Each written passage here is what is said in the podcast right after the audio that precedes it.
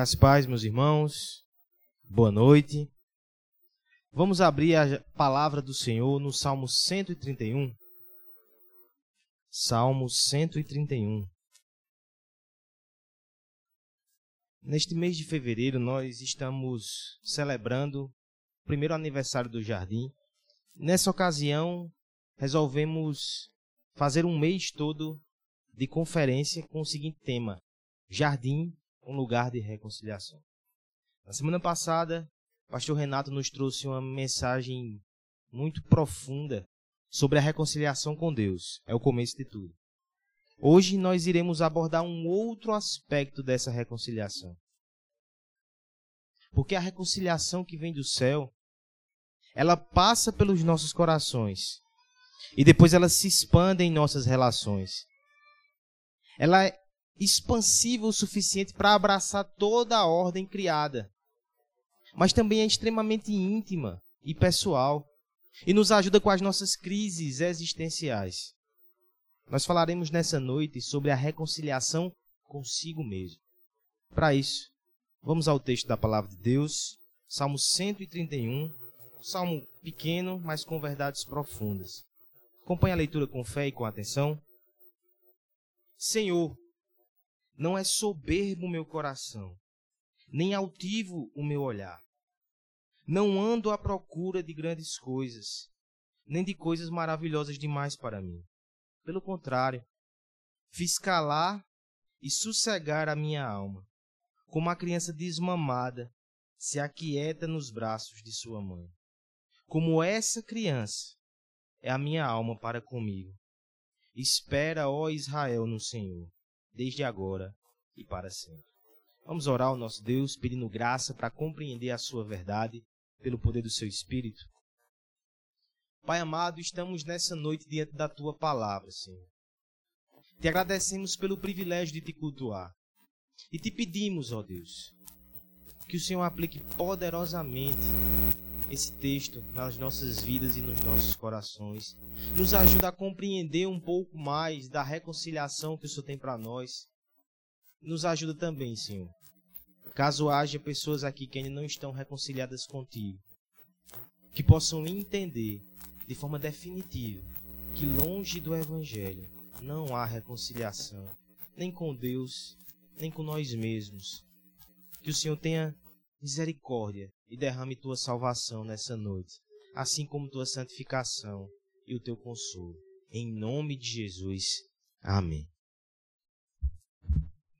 Meus irmãos, essa semana eu me deparei com uma doença, uma patologia que eu não conhecia. Vou me atrever a mencionar o seu nome e aqueles que dentre nós têm um conhecimento melhor do alemão, por favor, não me julguem. Não sei se essa é uma das línguas que Igor está aprendendo, mas essa doença tem por nome Síndrome de Munchausen. Você já teve essa doença? Esse é uma virose? O que, é que seria isso? Olha que patologia interessante. As pessoas que são acometidas por isso, elas mutilam o seu próprio corpo ou ingerem líquidos em quantidades excessivas, a fim de provocar sintomas de doenças em si mesmo.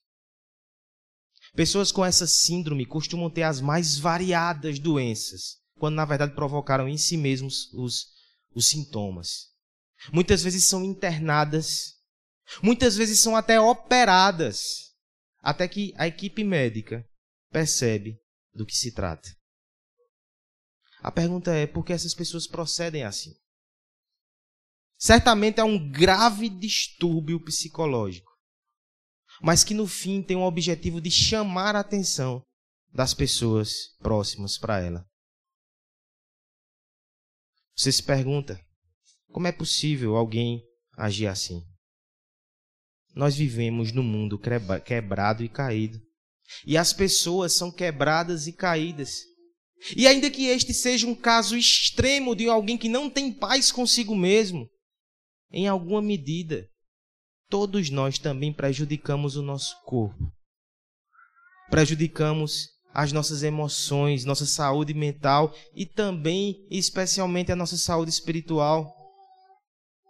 Depois do pecado nesse mundo, Nós continuamente fazemos mal não só aos outros e ao próprio Deus, mas a nós mesmos. Medo, insegurança, carência, vergonha e culpa. Toda essa gama de sentimentos estão aí à disposição. E muitas vezes nós mergulhamos em tudo isso. Mas a boa nova é que assim como há reconciliação para nossa crise e animosidade contra Deus, em Deus e na reconciliação que ele proporciona para nós, também há reconciliação com a nossa própria alma, com o nosso próprio ser. O salmo que nós lemos, ele fala sobre isso. Talvez você tenha olhado a quantidade de versos e tenha o menosprezado. Não menospreze coisas pequenas. Olha o que Spurgeon diz sobre esse salmo tão pequenino. Se os salmos são pedras preciosas, estamos, da, estamos diante de um pequeno salmo que é uma pérola. É uma linda pérola que adorna o pescoço da paciência. É um dos salmos mais curtos de ler, mas um dos mais longos para aprender e aplicar. Por certo, ele fala de uma criança pequena, mas é uma lição que desafia homens e mulheres crescidos. Além do seu conteúdo, deixe-me falar um pouco, na verdade, antes de entrar no conteúdo, sobre onde esse salmo está e como isso nos ajuda a interpretá-lo. O livro dos Salmos é composto por cinco livros menores, e você pode perceber essas divisões dentro do próprio texto. O Salmo 131 ele está na última coleção de salmos do Saltério, que vai do, do Salmo 107 a 150. É o clímax, é o desfecho da história que é contada em forma de poesia e canção. Alguns vão dizer que são os salmos da consumação, se os salmos narram um povo peregrino que está caminhando até chegar no templo, até chegar na morada do Senhor, o salmo do Salmo 107 ao Salmo 151 é a linha final, é a chegada, estamos às portas. É interessante que nesse agrupamento nós temos também aqueles que são chamados os salmos de romagem ou canções de degrau. É um grupo de salmos que eram entoados por Israel quando eles iam subindo os degraus do templo para entrar no templo e prestar o seu culto. O Salmo 131 é um salmo dos degraus. Assim, ele é uma canção cantada por alguém que não está mais no cativeiro do pecado. Agora ele está subindo até a presença do Senhor para adorá-lo. Ele já deixou a inimizade para trás, mas ele ainda está nesse progresso para alcançar finalmente o seu destino final. Entre tantas as emoções que são narradas nesses salmos, esse, especificamente, ele fala sobre calma, sobre paz, sobre reconciliação consigo mesmo. E veja como é interessante e como se harmoniza com a nossa proposta. O Salmo 130 que foi lido aqui Fala sobre reconciliação com Deus. Se contasse todos os pecados, quem subsistiria? Mas contigo está o perdão, ó Deus. Reconciliação com Deus. O Salmo 131 é extremamente intimista. Três versos. E nós temos aqui oito pronomes pessoais de primeira pessoa. É muito íntimo. Ao mesmo tempo, depois vem o Salmo 132, onde nós temos uma crise aqui. Ora, primeira pessoa ora terceira pessoa, como se fosse uma transição do eu para o nós. E finalmente o famoso Salmo 133, ó quão bom e quão suave que os irmãos vivam em união. Você consegue perceber esse movimento? Deus, nós e o próximo. Pois bem, então falaremos sobre nós, os dilemas do nosso coração. Ou melhor, como é que funciona, ou quais são as características de um coração que está em paz, porque foi reconciliado com Deus. Isso servirá tanto para aqueles que não têm essa paz. Mas eu quero nessa noite te convidar a observar como isso é desejável. para que você obtenha essa paz hoje. Mas isso vai servir também para todos nós que estamos subindo degraus, que estamos caminhando até a morada celestial, que já deixamos a inimizade. Que olhemos esse coração e clamemos ao Senhor por essas características de forma mais forte na nossa vida, para a paz que já foi nos dada ser desfrutada com profundidade e poder. Nós precisamos tanto disso. Cristãos também enfrentam crises pessoais e dilemas no seu coração. Falaremos nessa noite, portanto, meus irmãos, das características de um coração reconciliado, e serão só duas, fácil de memorizar. Verso 1. A primeira característica é a humildade. E verso 2 e 3 é a confiança. Vamos então ao verso 1 e vejamos a primeira característica de um coração reconciliado que está em paz com Deus. É um coração humilde. Leiamos, por favor, a uma só voz o, verso 1. Senhor,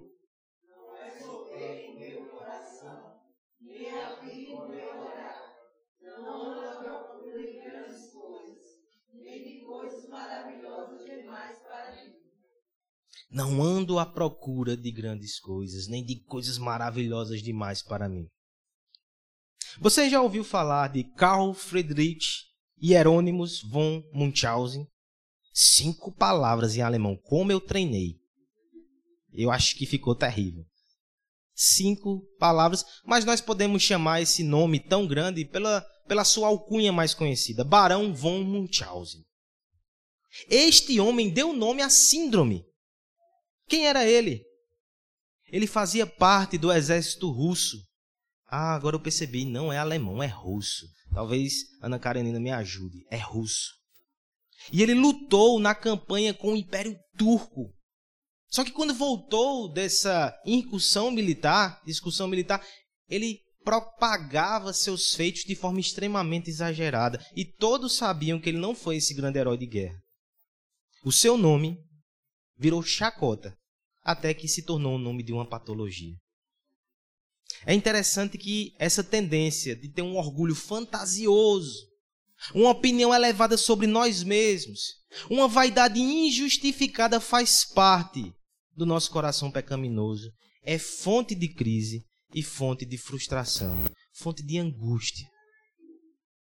Como é que o coração reconciliado lida com essas questões do desejo de grandeza? O salmista vai nos dizer que ele matou essa soberba. É muito forte o início desse salmo. Senhor, não é soberbo o meu coração. Quem de nós poderia dizer essas palavras? Talvez você não admita. Mas esse é um dos maiores problemas que nós temos. A soberba, o orgulho e a vaidade não é só efeito da queda, é a causa da própria queda.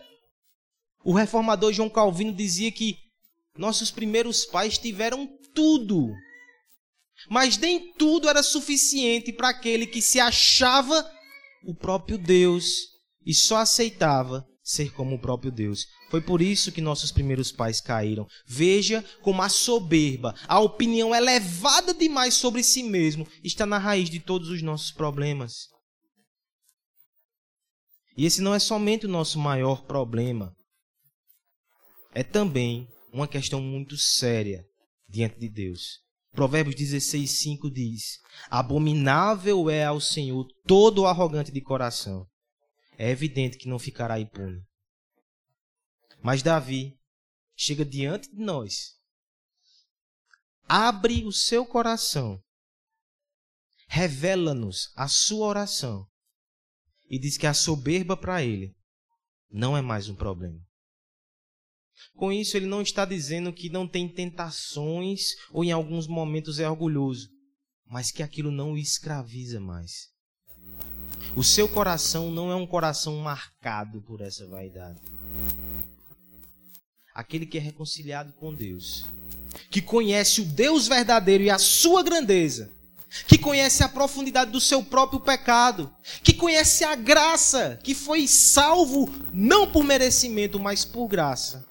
ele tem um forte aliado ou fortes argumentos para fulminar toda soberba e todo orgulho no seu coração. Mas não pense que isso é fácil. No texto original, em hebraico, a organização das palavras não é exatamente essa. A partícula negativa está no início do salmo e se repete três vezes, como se fosse uma estrutura muito intencional. Alguns intérpretes vão dizer que isso foi escrito para passar a ideia de um Davi ofegante. Não só porque sobe os degraus, mas porque luta no seu próprio coração para descer do trono da vaidade. É como se ele dissesse: Não, Senhor, meu coração não é mais soberbo. Não, Senhor, meu olho não é mais altivo. Não, Senhor, não quero mais coisas grandes. Ele está cansado porque travou uma luta intensa no seu coração. E mais uma vez eu me lembro de Provérbios. Melhor é o que domina o seu espírito do que o que toma uma cidade. É mais fácil você dominar uma cidade do que você dominar o seu próprio coração. Davi diz que ele não é mais soberbo, mas ele dá provas disso. Qualquer um de nós pode dizer que não tem problemas com humildade, mas será que podemos dar as mesmas provas que o salmista deu? A primeira prova está aí na sequência. Senhor, não é soberbo o meu coração, nem altivo o meu olhar. Muitas vezes a boca profere um discurso de humildade, mas o olho nos entrega. Olhar altivo é quando passa alguém e você olha de cima. É quando a postura do seu rosto revela que você sente-se superior aos outros. E esse é o teste. Porque é muito fácil dizer que somos humildes diante de Deus, mas se no contato com os nossos irmãos nós julgamos e nos sentimos superiores, estamos revelando um coração que ainda lida com soberba. Mas Davi diz: O meu olhar também não é altivo. Eu não olho ninguém de baixo para cima. Tem mais. O segundo teste é colocado aí, e é o teste dos desejos, das ambições das metas, das motivações profundas. Ele diz assim também: Não ando à procura de grandes coisas, nem de coisas maravilhosas demais para mim. Eu só posso pensar numa palavra quando eu vejo isso: contentamento. Não é desleixo. Não é alguém que não quer crescer nem fazer grandes coisas para Deus. Misericórdia, vamos fazer coisas grandes para Deus. Davi fez. Mas o problema que ele está tratando aqui é aquele desejo, ou aquele sentimento, ou aquela impressão que nós temos que as coisas que temos são tão miúdas comparados ao nosso potencial. Deveríamos fazer coisas muito maiores, deveríamos ocupar posições bem mais destacadas. Davi até ocupou, mas ele está nos dizendo que o seu coração não era mais escravo disso. E perceba que para Davi é um tanto quanto mais desafiador do que nós, porque ele tinha promessas. Nicodemos vai sugerir que o contexto desse salmo é exatamente no momento em que Davi tinha sido ungido como rei por Samuel, mas passou anos e anos e anos sem assumir o trono porque Saul estava lá no trono e Saul começou a dizer que Davi ambicionava o seu trono e estava armando uma conspiração. Davi está confessando aqui a Deus: Senhor, meu coração não busca isso. Eu sei que eu tenho uma promessa. Se fores da tua vontade, tu vai mover a situação, mas eu não tenho essa ambição. Eu não vou tramar, eu não vou me corromper, eu não vou olhar de cima para baixo para Saul, eu não vou alimentar a soberba no meu coração. Ele tinha uma promessa, mas ele tinha um coração em paz. Nós nem promessa temos. E tantas vezes somos inquietos porque não estamos satisfeitos com aquilo que temos, com aquilo que somos. Como é possível então ter um coração assim? Como é possível ter um coração assim? Aquele que foi reconciliado com Deus, ele descobre aquele que é a maior grandeza do universo e o abraça pela fé. Como é que essa pessoa vai ficar insatisfeita por não ter alguma coisa, não galgar algum degrau ou não ter algum conhecimento ou reconhecimento? Aquele que tem a inimizade com Deus afastada precisa colocar tudo em uma nova perspectiva. Por exemplo, imagine que você está na consciência cristã daqui a algumas semanas, 15 dias, uma sensação térmica de 42 graus e você está com um sorvete na sua mão, uma casquinha. E você devora aquilo ali com muito entusiasmo. Chega dói os dentes se você tem sensibilidade como eu. Talvez Letícia diga é caro, não sei. Você está lá tomando sorvete. Vire de cabeça para baixo agora a sua casquinha e compare a pirâmide do Parque do Povo. Quem é maior? Obviamente, a pirâmide. Mas se a sua casquinha estiver bem diante dos seus olhos, aquilo vai causar uma perspectiva enganosa. Diante do seu globo ocular vai parecer que a casquinha de sorvete que está diante dos seus olhos é maior do que aquela construção e edificação.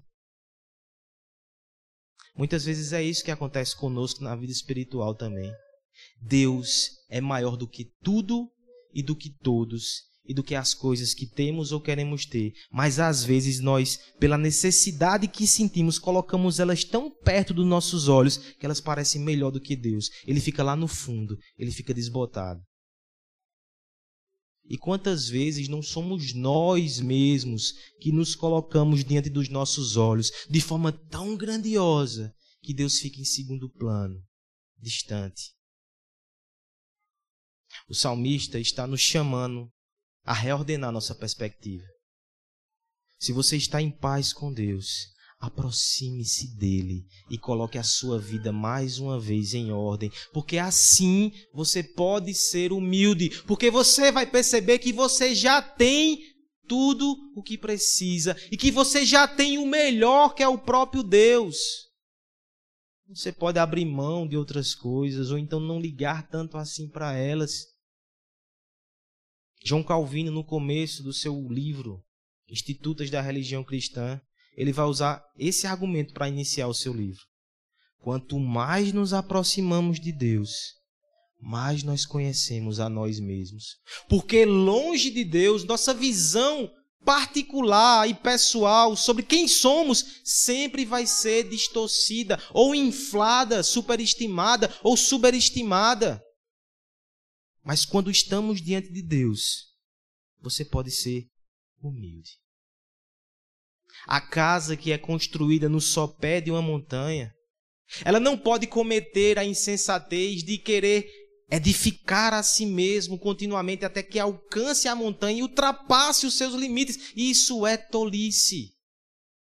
Ela precisa entender a sua posição como casa e contemplar até a beleza daquele monumento, de modo semelhante somos nós diante daquele que criou as montanhas e os mares.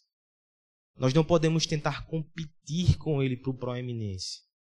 Nós precisamos entender o nosso lugar, humilhar-se diante da sua poderosa mão e nos curvar em humilde e reverente adoração. Assim deve ser o coração reconciliado com Deus. Pense em Moisés, príncipe no Egito, educado na corte do Faraó, um homem extremamente capaz. Ele toma conhecimento que é um hebreu.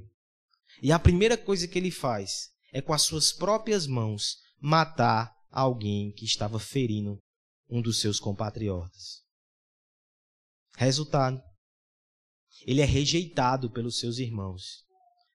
Ele precisa fugir da presença do Faraó. Ele vai para o deserto.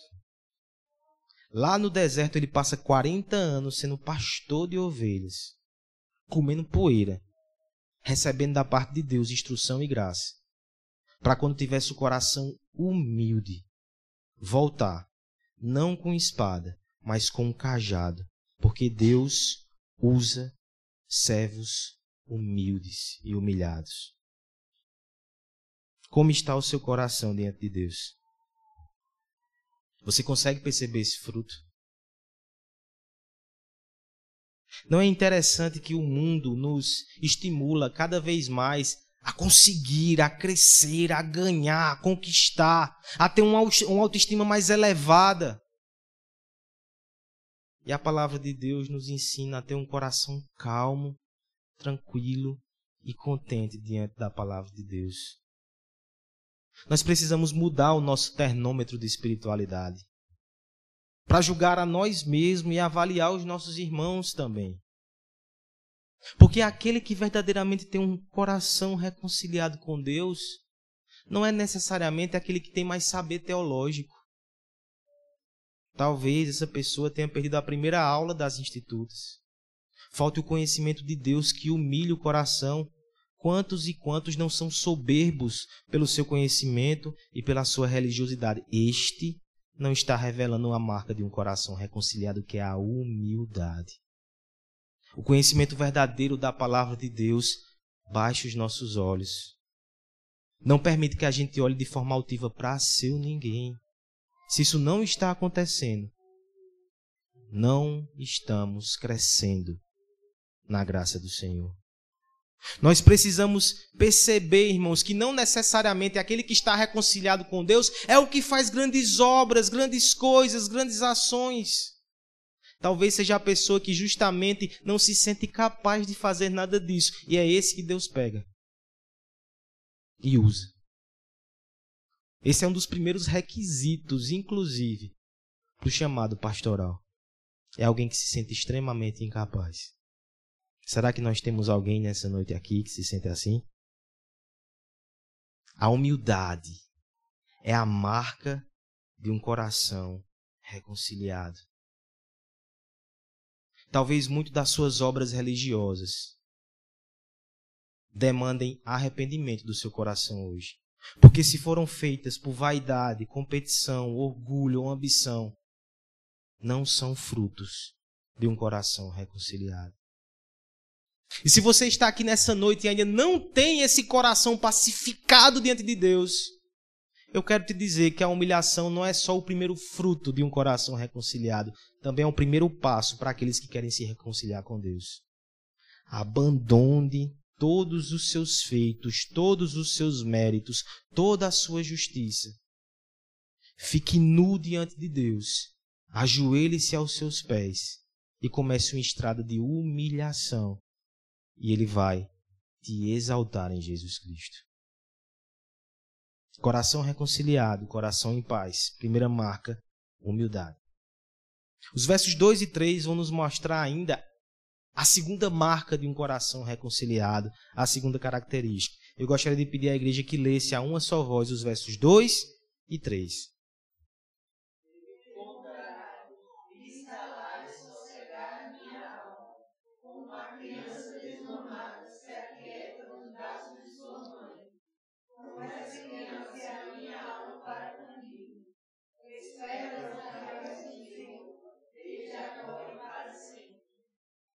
Temos um problema diante de nós. Esses versos aqui, eles nos colocam diante de uma aparente contradição. Porque, veja se não é esse o pensamento recorrente. Aquele que é seguro de si, confiante, até orgulhoso, ele tem uma postura que vai angariar respeito. É uma pessoa que vai ser considerada pelos outros, que vai conquistar o que quer. Esse sim pode ser confiante.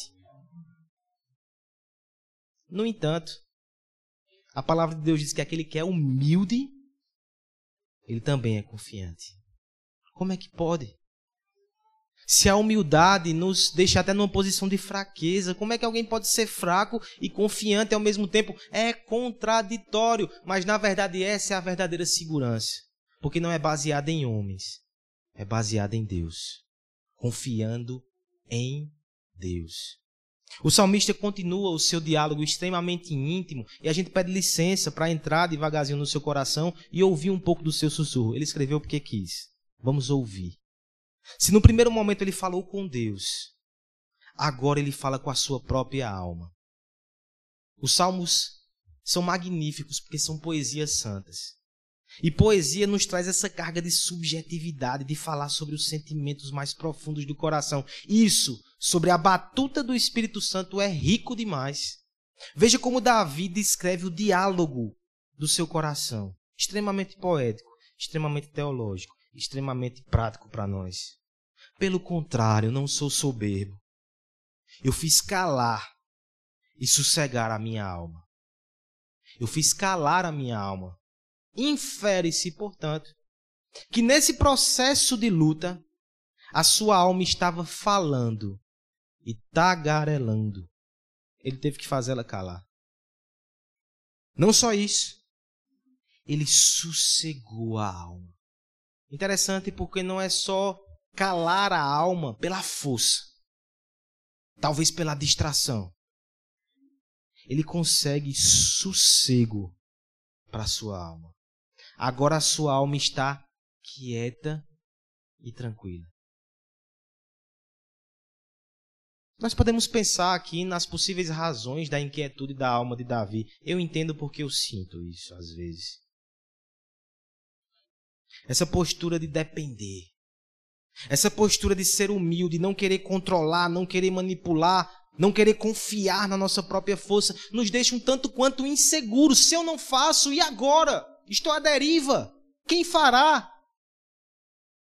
É por isso que o verso 2 nos dá uma imagem muito forte. Poesia é fantástico, porque não só traz conceitos para nós, traz imagens para nossa mente, para o nosso coração, que nos instruem e nos comovem. E essa imagem aqui, particularmente, olha que imagem comovente. Por que Davi conseguiu se sossegar se ele estava humilhado, entendendo que não tinha capacidades nem forças, que haviam coisas maravilhosas demais para ele? Como criança desmamada, se aquieta nos braços da sua mãe. Como essa criança, assim é minha alma para comigo. Há uma discussão aqui sobre o que significa essa criança desmamada.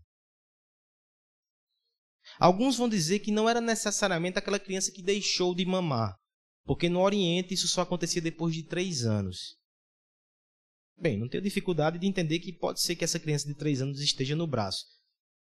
Os pais aqui são provas que, enquanto for possível, a gente coloca o menino no braço, né? Depois que fica do tamanho de Vitor, o Everaldo tem alguma dificuldade, mas até três anos eu creio que poderia ser. Alguns vão dizer que é simplesmente a criança que está saciada. Mas eu entendo que a criança desmamada aqui é um termo tão forte. E eu gosto da interpretação que, por exemplo, Tim Keller deu a esse texto. Ele diz que é aquela criança que não mama mais. E por isso ela pode ficar tranquila nos, nos braços da sua mãe. Eu me lembro de, de, de Asla nos primeiros dias. Era um trauma para Letícia porque ela não conseguia acalentar ele.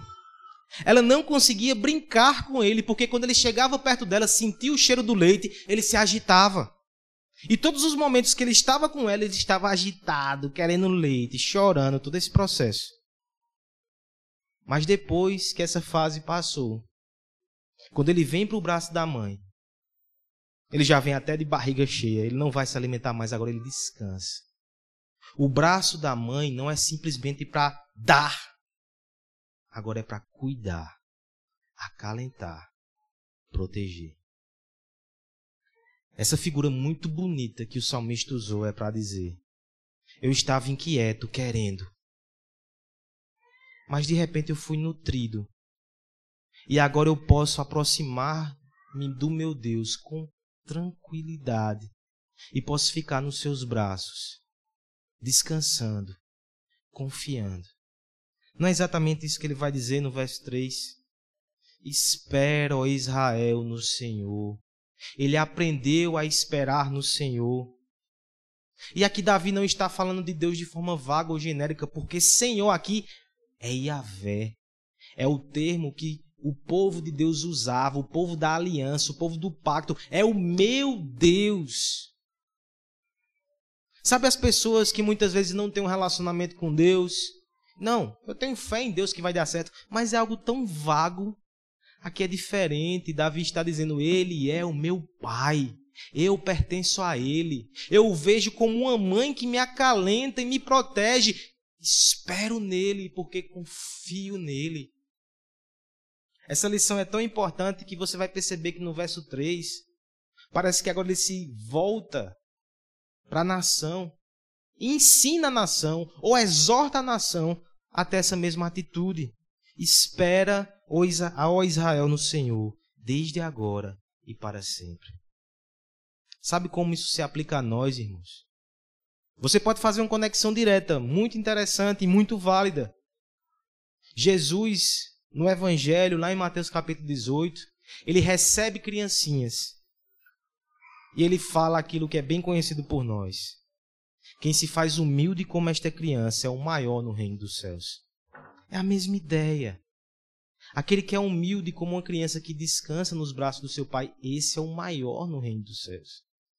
Mas existe uma outra conexão aqui muito interessante, uma conexão que lida com o paradoxo. E o paradoxo é justamente esse: como eu posso ser humilde e ao mesmo tempo ser confiante?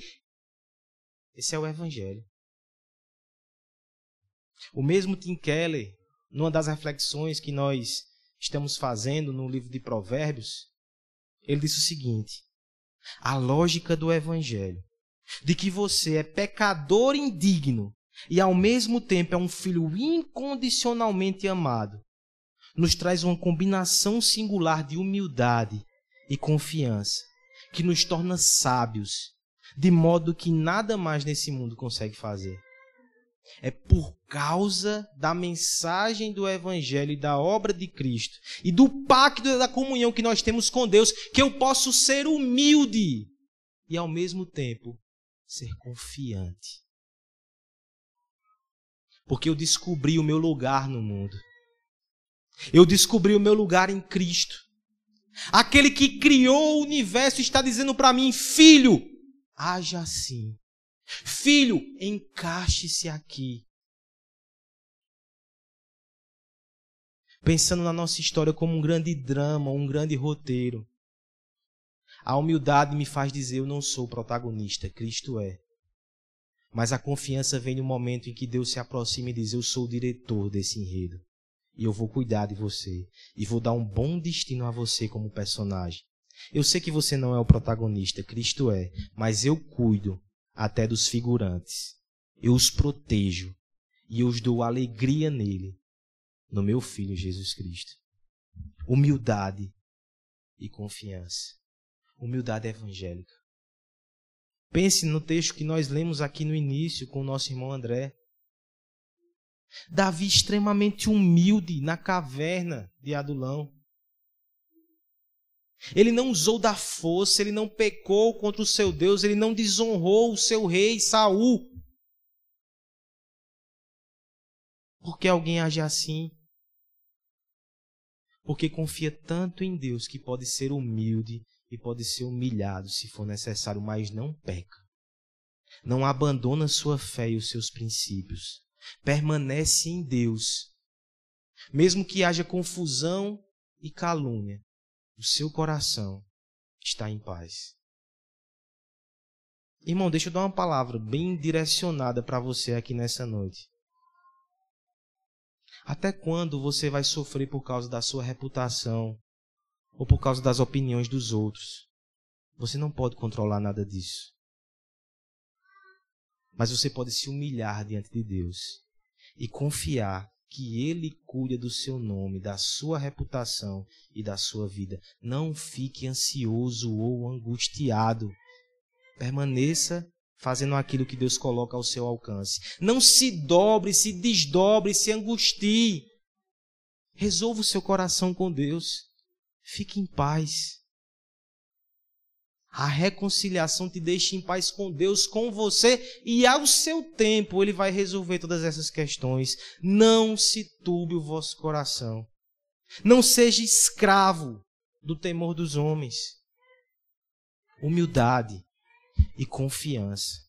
Essas são as marcas de um coração reconciliado. Porque diante de Deus nos tornamos pequenos mas os pequenos em Deus são grandes guerreiros que suportam as maiores adversidades. Diante de Deus, nós percebemos toda a nossa fraqueza. Mas na força do Senhor, O coração contrito recebe capacitação para enfrentar o mundo todo se for preciso, e até a si mesmo. Diante de Deus, a nossa vaidade é esvaziada. Mas na presença de Cristo, nossa confiança não é esmagada. Porque conhecemos aquele que se esmagou por nós. E assim sabemos que jamais estaremos sozinhos. Nós podemos confiar nele. Eu sei que na escola, desde muito novo, parece que a pessoa mais confiante é o mais altivo e arrogante tira barato com a cara de todo mundo. Nós não precisamos ser assim. Podemos ser humildes, confiantes em Deus. Eu quero que você perceba que isso muda até a forma quando, como nós vivemos o crescimento. Os momentos da sua vida, da minha vida, que a gente mais cresceu no Senhor. Não é aqueles que estavam tudo sob controle, que estava tudo certo, nós voltávamos na situação. Talvez sejam exatamente aqueles momentos que nos saíram do nosso controle. E a gente foi até humilhado pelas circunstâncias. Mas entendeu? Ali, e ali estávamos. Quebrado nisso. Para que eu entenda que paz não é quando eu controlo tudo. Paz é quando eu confio naquele que controla todas as coisas. Quanto antes nós entendermos isso, mais o nosso coração vai ficar tranquilo diante de Deus. Se por acaso você está aqui e ainda não tem essa reconciliação, eu quero te dizer que a solução para toda a sua crise, carência, angústia está no Evangelho. É somente no Deus que acalmou o coração de Davi que você também pode encontrar essa calma, mesmo em meio às lutas. É só nele que você pode ser humilde e confiante.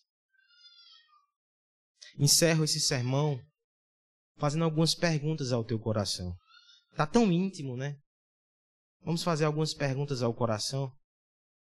primeira delas, como é que eu posso saber se eu tenho de fato um coração reconciliado? Soberbo.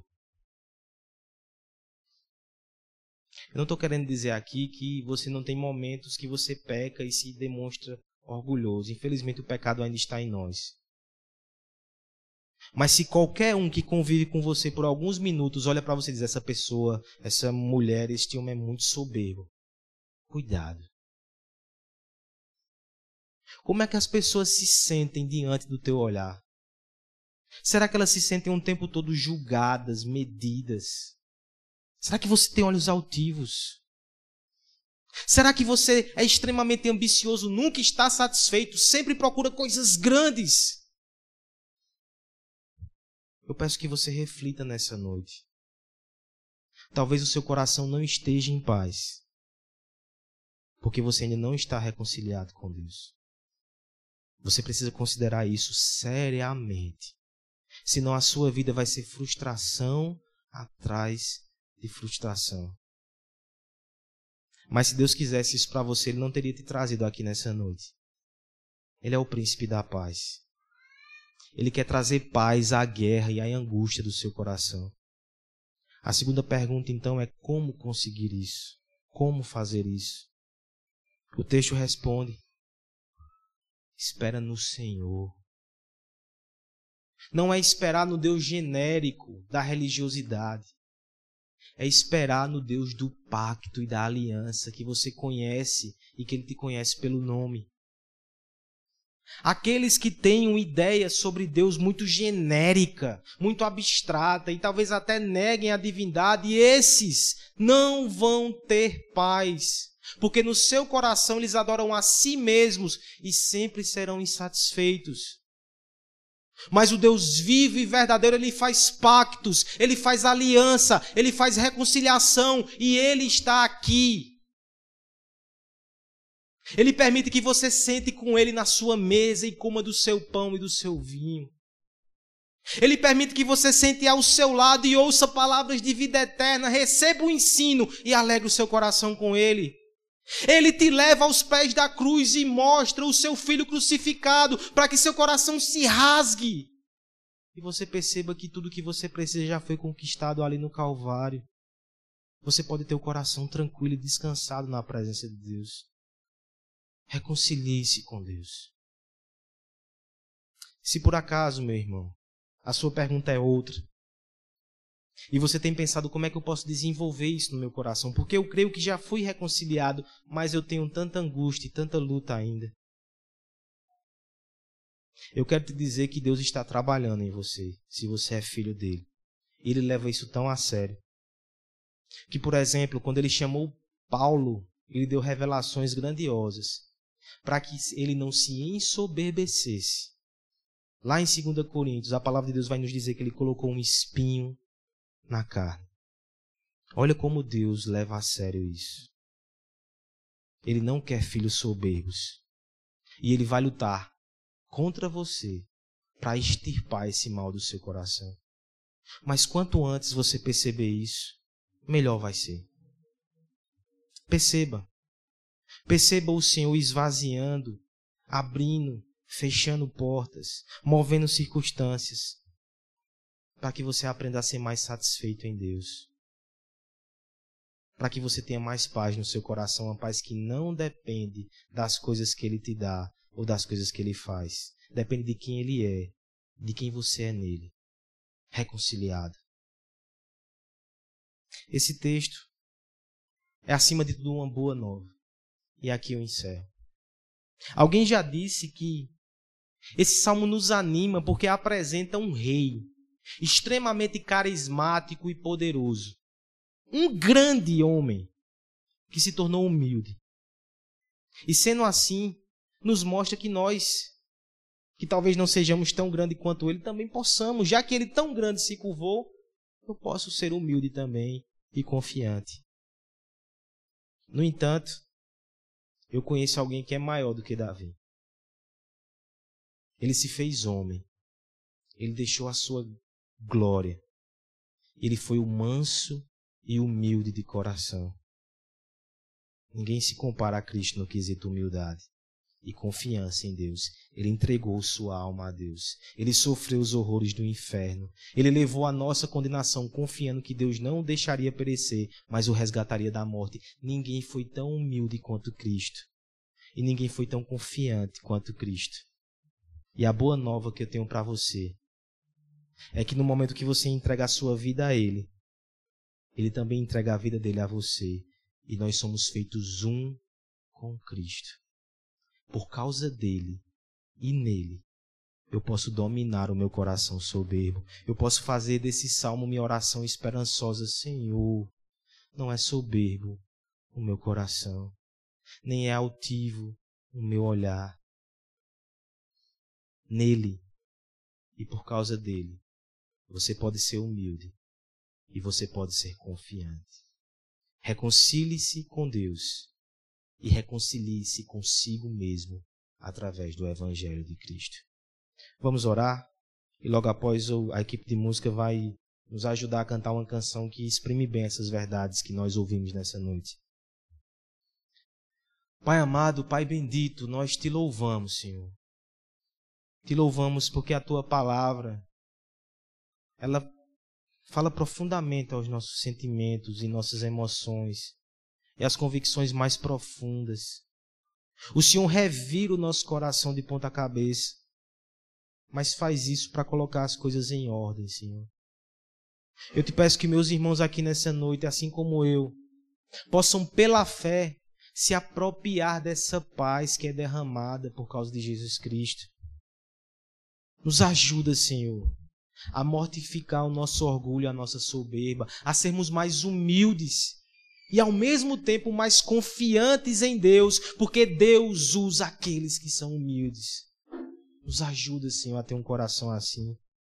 E aqueles que estão aqui nessa noite que ainda não têm paz com Deus, nós sabemos que eles só terão paz consigo mesmo quando se renderem ao Senhor. Reconcilia, Pai. Reconcilia consigo mesmo e reconcilia essas pessoas com o seu próprio ser. Dirime, Pai, afaste a condenação do inferno, traz paz e vida eterna, mas também traz tranquilidade para o dia de hoje. Nós te pedimos isso porque conhecemos o teu caráter revelado na Escritura. O Senhor é o Deus da graça, é o Deus da reconciliação, Pai. Por isso clamamos com humildade e confiança. Nos dá um coração mais tranquilo na tua presença, Pai. Em nome de Jesus. Amém.